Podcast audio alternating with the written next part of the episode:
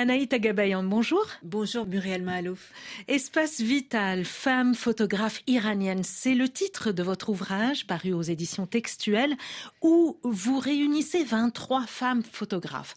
Trois générations. On va commencer peut-être par les pionnières, dont Engame Golestan, dont vous publiez un reportage sur une manifestation de femmes en Iran le 8 mars 1979 pour s'opposer au port du voile. C'est peut-être euh, la première grande manifestation féminine dans les rues de Téhéran? Oui, je pense. Il y avait eu des manifestations mm, un peu mixtes au moment de la Révolution, mais durant cette manifestation, les femmes euh, ont pris position contre le port du voile. Et la série fait partie des photographies les plus emblématiques de Engam et Golestan. C'est une série qui a fait le tour du monde et qui a beaucoup fait parler d'elle. Il y a ensuite les générations suivantes et on se rend compte que les femmes s'emparent de tous les sujets même celui de la guerre qui est normalement dévolu aux hommes et pas seulement en Iran, hein, dans le monde entier, en général, souvent les reporters de guerre sont des hommes.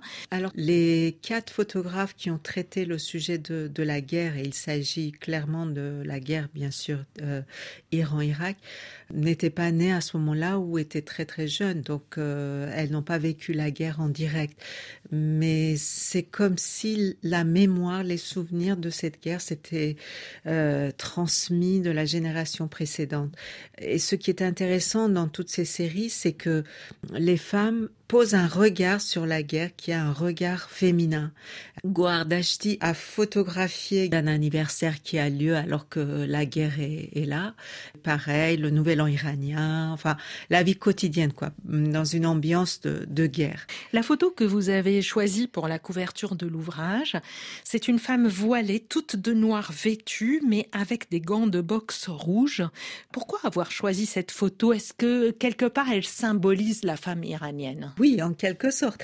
La femme qu'on enferme, mais qui reste très forte en oui, même temps. Oui, c'est vrai. Oui, oui. En tout cas, la photographie fait partie d'une série que Niusha Tabakolian, donc euh, l'auteur de, de cette série, a réalisée en 2010 suite à un travail qu'elle a effectué avec des chanteuses, en fait, des cantatrices, qui n'ont pas le droit de se produire sur scène. Mmh. Anaïta Gabayan, ce qu'on remarque quand on regarde cet ouvrage, c'est combien ces femmes photographes sont en lien finalement avec tout ce qui se passe dans le monde. Est-ce que vous le constatez aussi? Ah oui, mais heureusement. Euh, de toute façon, ça ne sert à rien de produire un art local et de se contenter de ne regarder qu'autour de soi. De toute façon, et puis il y a eu plusieurs phénomènes. Il y a eu le fait que la photographie a été enseignée à l'université, puis euh, Internet a commencé à fonctionner en Iran. Donc oui, il y a eu un départ assez dynamique dans les, à la fin des années 90 et au début des années 2000. Et puis la photographie a continué sur sa lancée. Merci Anaïta Gabayan. Je rappelle donc que vous avez réuni dans ce livre Espace vital femmes photographes iraniennes 23 artistes femmes à découvrir aux éditions textuelles.